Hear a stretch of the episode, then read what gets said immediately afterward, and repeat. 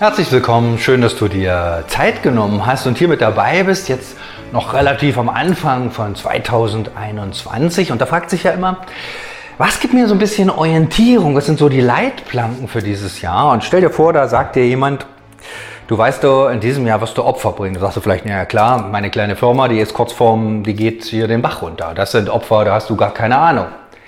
Ja, ich meine noch ein anderes Opfer. Ich meine, dass ich Gott was bringe, Gott im Blick habe, ähm, Gott mein Leben gebe. Oder ist das zu abgefahren? Hm? Mal sehen. Vielleicht lockt dich das überhaupt nicht vom Sofa hoch, das kann sein, aber Gott hat Orientierung und zugleich auch eine Herausforderung in diesem Jahr.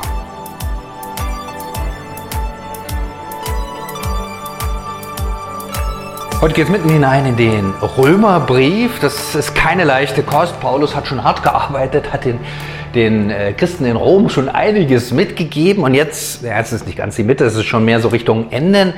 Fasst das äh, Paulus zusammen? Wie geht das, was er so theoretisch gesagt hat?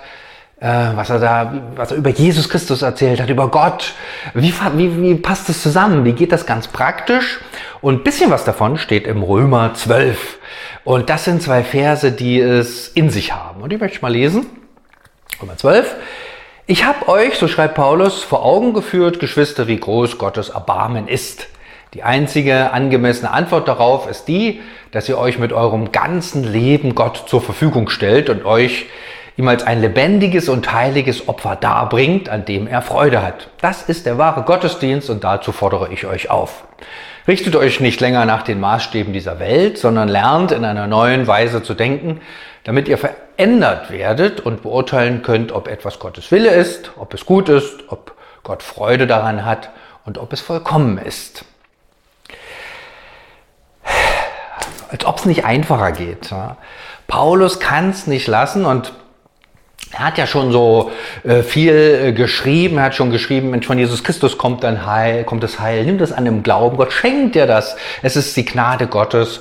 Und dann, wie geht das so äh, bisschen, oder nicht nur ein bisschen, sondern wie geht das überhaupt praktisch? Denn die Zuhörer sollen ja nicht nur brav mit dem Kopf nicken, vielleicht ein bisschen mehr spenden oder irgendwie ehrenamtlich tätig werden, das ist ja alles nicht schlecht, aber dazu fordert äh, Paulus die Menschen nicht heraus, sondern es geht um noch was Grundsätzliches, viel radikaleres, viel Elementares. Und er sagt, stellt euch mit eurem ganzen Leben Gott zur Verfügung. Stellt euch mit eurem ganzen Leben Gott zur Verfügung. Puh, das muss man erst mal sacken lassen. Hä? Das ist nicht ein bisschen viel? Ich meine Gott schon, aber ganz und immer und überall. Puh. Und das hat ja zur Folge, dass mein Leben Gott gehört. Mit meinen Gedanken, mit meinen Wünschen, mit meinen Sehnsüchten. Wow. Und Paulus, wäre nicht Paulus, wenn er hier nicht noch einen drauflegt und dann sagt, nicht nur, also natürlich Gott zur Verfügung stellen, sondern dann soll mein Leben ein lebendiges, heiliges Opfer sein. Jetzt bei Opfer fällt uns vielleicht nicht ganz so viel ein, das war damals ein bisschen anders, aber sagen wir mal, Opfer ist, da habe ich nicht noch Zugriff drauf, sondern es ist weg. Ich gebe das jemand anderen, ich verschenke das und Opfer heißt auch, es schmerzt. Es ist nicht nur so, mal ein bisschen.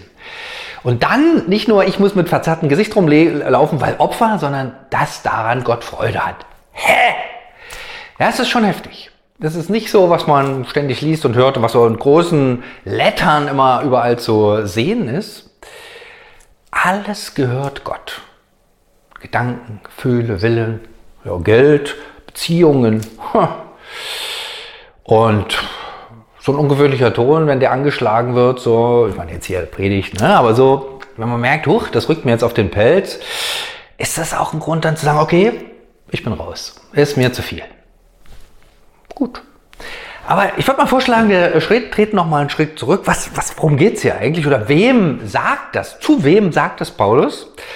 Da muss man sich Rom vorstellen, eine quicklebendige, äh, sprühende Stadt, äh, innovativ, voller Leben und überhaupt nicht fromm. Also klar, es gibt da Götter ohne Ende, aber jetzt nicht in dem Sinne, wie wir jetzt wir vielleicht das so von der Bibel kennen, fromm. Und aus diesem Konglomerat, sehr lebendig, sehr, alles ist möglich, ne, äh, gab es so ein paar Menschen, die waren so verrückt, um Christen zu werden.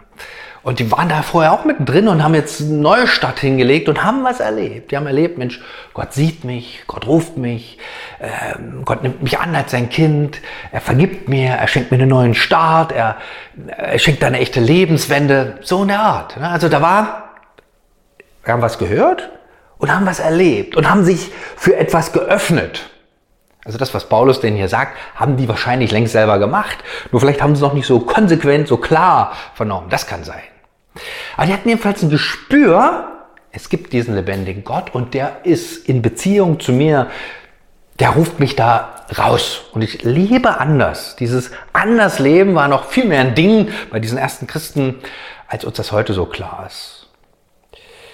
Ähm, und darf ich nicht vergessen, der Gedanke der Taufe oder die, die Handlung der Taufe drückt da genau das aus. Das ist ein bisschen in Vergessenheit oder sehr in Vergessenheit geraten, aber das ist der Punkt. Taufe ist, dass ich sage, okay, nicht mehr ich, sondern Gott. Und hier formuliert das äh, Paulus nochmal, drückt das aus in so ein paar Versen.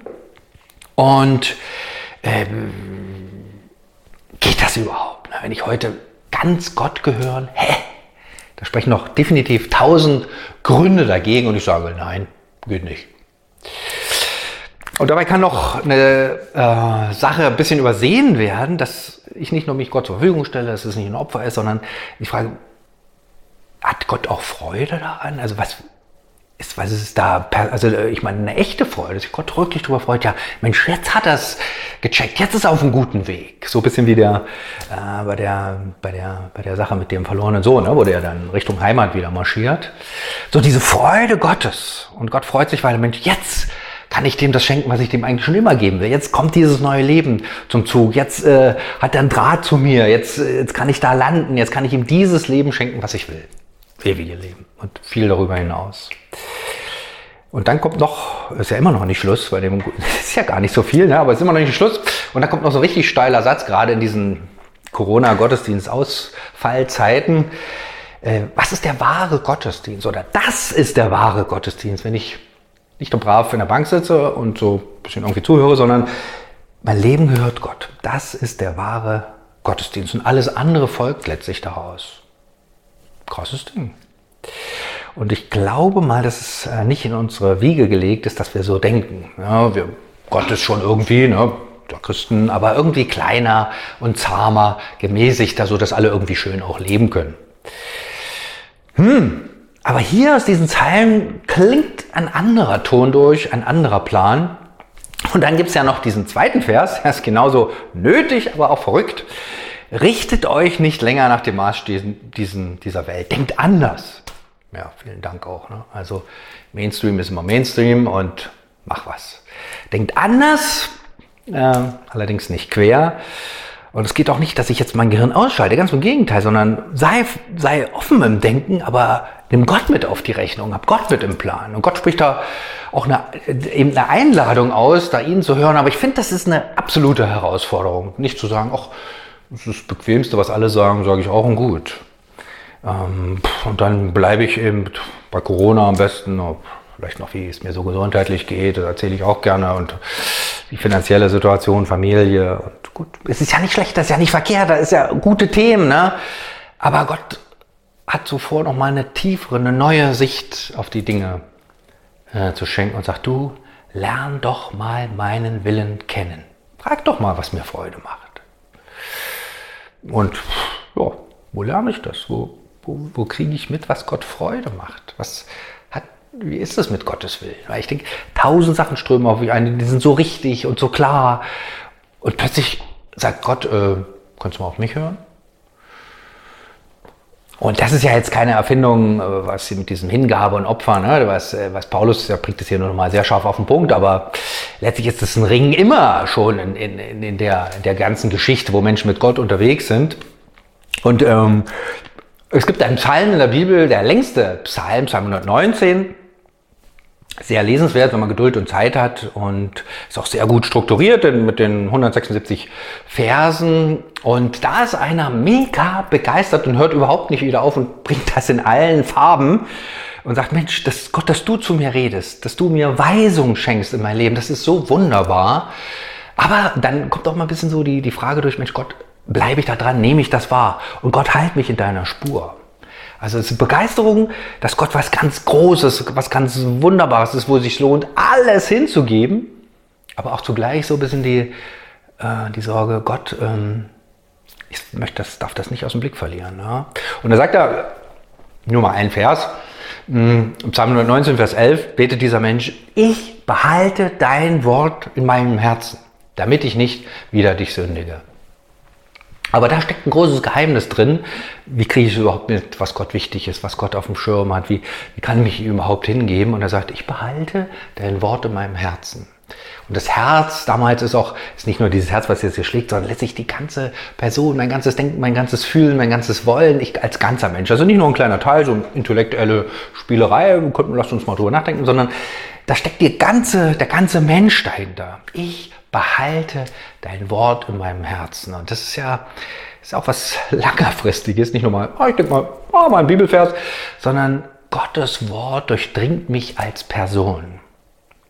Das finde ich sehr top, sehr, sehr groß, großartig. Und wie gelingt mir das? Wie, wie, wie geht das überhaupt? Oder er sagt hier, ich schwingt ja noch so der zweite Satz mit, damit ich nicht wieder dich sündige. Und das klimmt das im Grunde auf, was Paulus sagte, Mensch, was ist denn Gottes Plan? Was macht denn Gott Freude? Ne, dass ich nicht an Gott vorbeitreibe. Wo, dann brauche ich eine Orientierung. Und für diesen Menschen damals war, ist das äh, Gottes Wort. Und da ist ja schon wieder so eine kleine Tücke, Gottes Wort, was ist das jetzt eigentlich? Was gehört da jetzt zu? Und in unserem Breitengraden sind wir da eher so ein bisschen skeptisch drauf. Ne? Und jetzt gerade in diesen Tagen lasse ich Artikel in einer kirchlichen Zeitschrift, da ging es um Übersetzung, dass da vielleicht manches nicht ganz äh, scharf ist, nicht ganz ins Schwarze trifft. Und ähm, da ging es auch, oh, Lieblingsthema, ne, um die Jungfrauengeburt. Und da war eben das lieber, wenn man das so übersetzt, es war am Ende eine junge Frau. Und da, aber ich würde mal sagen, jetzt junge Frauen kriegen in der Regel Kinder, oder? Wer sonst? Also das ist eigentlich nicht der Punkt, sondern der Punkt ist, dass hier eine junge Frau ein Kind bekommt, aber nicht von einem Mann, sondern vom Heiligen Geist. Jetzt sag das mal laut, da hörst du schon das leichte, leise, manchmal auch ziemlich laute Gelächter im Raum, du bist da auf jeden Fall durch. Das ist sehr schade, weil ich denke manchmal, Mensch, was steht denn da für ein Gott dahinter? Irgend so ein kleiner, zahmer Gott, den wir so in unseren Mainstream, auch theologischen Mainstream so gerade so reinpassen können, der jetzt nicht weiter groß stört. Äh, das ist doch nicht Gott, sondern Gott ist dieser unfassbare, unverständliche, unbegreifliche, heilige Gott, der nicht zu fassen ist, nicht zu packen ist, der alles übersteigt und der sich trotzdem offenbart in diesem Wort Gottes, sozusagen sich selber bändigt und dann nochmal in dieser Person Jesus Christus und der sagt, du, lass dich ein auf dieses Wort. Und dieser große Gott, der auch es nicht nötig hat, alles zu erklären. Sagt, hier, warum gibt's das Leid? Nee, Gott erklärt es nicht, aber er sagt, vertrau mir. Das ist die Herausforderung. Okay, vertrau mir, sagt Gott zu seinem Wort, dass das, was ich dir da sage, dass das, was du da liest, dass es das ist, was für dich da ist, was dir meinen Willen offenbart. Und wäre das eine Orientierung für 2021 oder ist das schon wieder zu schräg? Diese innere, neue Ausrichtung auf Gott. Und geht es überhaupt so einfach? Sagt, okay, jetzt richte ich mich auf Gott aus. Und da müssen wir nochmal zu Paulus zurück. Jetzt allerdings nicht, wo wir ihm beim Briefeschreiben zugucken, sondern wo er unterwegs ist. Und das ist er ja hauptsächlich. Ähm, der liegt ja Kilometer um Kilometer um Kilometer zurück. Und jetzt kam er nach Europa und hatte nicht so den richtigen Erfolg. Ne? Aber kam in eine Stadt, äh, landete im Gefängnis, kam in die nächste Stadt, da gab es einen großen Aufruhr, musste fix weg. Und dann kam er in eine Stadt, da gab es eine ganz andere Situation. Und das ist so ein bisschen das, was ich mir auch wünsche, dass es eine offene Situation gibt, wo ich sage, ja, ich lasse mich auf das ein. Und das möchte ich mal vorlesen. Das steht auch, oder das steht in der Apostelgeschichte ähm, 17 und da kommt Paulus in eine kleine Stadt mit ein bisschen schwierig auszusprechenden Namen, Beröa. Das liegt so 60 Kilometer von äh, Thessaloniki entfernt und äh, jetzt nicht im Zentrum des Weltgeschehens, sondern so ein bisschen am Rande. Aber da passiert was ganz Erstaunliches. Und da sagt er, Apostelgeschichte 17, 10 bis 12, die Brüder aber schickten noch in derselben Nacht Paulus und Silas nach Beröa. Als sie dahin kamen, gingen sie in die Synagoge der Juden. Diese aber waren freundlicher als die in Thessalonik. Sie nahmen das Wort bereitwillig auf und forschten täglich in der Schrift, ob sich so verhielte. So glaubten nun viele von ihnen, darunter nicht wenige von den vornehmen griechischen Frauen und Männern. Also Paulus macht, was er immer macht, geht in die Synagoge, erzählt von Jesus Christus, Und dann plötzlich so eine ganz andere Situation. Und manchmal habe ich das auch schon erlebt. Faszinierend, ja. Freundliches Entgegenkommen, offene Menschen und sagen, ja, wir hören auf dich. Und sie nahmen das Wort Gottes bereitwillig auf. Wird gar nicht erklärt, warum. Warum da nicht, warum da, aber es, es ist so. In der, es ist so diese offene Situation. Und das gefällt mir. Und dann haben die jetzt nicht einfach geschluckt, was Paulus sagt, und immer so genickt, sondern sie forschten täglich in der Schrift. Das finde ich ja super. Ja. Also sie haben sich richtig Mühe gemacht, äh, nachzufragen, nachzuforschen. Ja, was sagt denn hier der Paulus? Erzählt er uns hier irgendwas oder stimmt das? Ja, und wo konnten die nachgucken? Ja, aus unserer Sicht heute würden wir sagen, die konnten nur im Alten Testament nachgucken. Wieso nur? Ne? Aber Gott hat ja Jesus Christus ja schon längst offenbart und das finden die und sagen, okay. Und einige, auch nicht 100 Prozent, manche steigen immer aus, und einige glauben. Große Sache. Große Sache. Oder genau. Äh, die Menschen waren offen für Gott und nicht nur einige, sondern viele glaubten. Einige glauben vielleicht immer mal, aber hier in der Situation, wo so eine Offenheit da war für das Wort Gottes, nochmal nachzugucken, nochmal gemeinsam sich auszutauschen, nochmal nachzufragen. Aber letztlich dieses tiefe Grundvertrauen, ja, Gott redet durch sein Wort. Ähm, und Gott redet jetzt hier auch auf diese neue Weise durch Paulus, hat dazu geführt, dass viele glaubten. Ähm, und die Frage ist immer wieder so, was mache ich so heute? Ne? Das Wort Gottes gibt es immer noch, hat sich noch das Neue Testament angesammelt und frage ich mich manchmal, was macht denn bitte schön Gott Freude? Und viele laute Stimmen gibt es ohne jede Frage. Und wie wäre es da auch immer mal wieder, oder nicht nur immer mal wieder, sondern zu sagen, jetzt 2001 ist das Jahr, wo ich doch auf Gott hören will, seine Stimme. Es ist nicht normal, kann ich dir gleich sagen. Oder es ist das Allernormalste auf der Welt, das Beste. Das kann auch sein, aber das musst du schon selber entdecken. Und mich zu fragen, Gott, was willst denn du? Und ich suche deinen Willen und ich ringe darum und ich bin offen für dein Wort und für dein Reden und was du zu sagen hast. Und ich glaube, das ist am Ende ein sehr mutiges Projekt, wenn Gott sagt, du, ich habe da den ganzen Zugriff auf dein Leben. Und wir sind ja da nicht allein. Wir fangen ja nicht damit jetzt heute an oder sowas ganz Schrulliges, sondern in den Jahrtausenden, solange es das christlichen, den Christ, das Leben mit Gott schon gibt, haben Menschen darum gerungen und haben immer wieder neu sich auf sowas eingelassen. Und je mehr sie es machten, je mehr brach auch so dieses Leben mit Gott auf. Und auch in schweren Zeiten haben sie wieder genau gesagt, ja, dieses Wort Gottes ist so die Basis. Ist noch gar nicht so lange her, knappe 90 Jahre. Unsere Vorväter in Barmen, haben gleich in der ersten These das mal nochmal sehr scharf äh, zusammengefasst. Da sagen sie natürlich auch in dieser speziellen Situation, Jesus Christus ist uns in der Heiligen Schrift, so wie er uns in der Heiligen Schrift bezeugt wird, ist das eine Wort Gottes, das wir zu hören, äh, den wir im Leben und im Sterben zu vertrauen und zu gehorchen haben. Krasser Satz in angefochtener Zeit.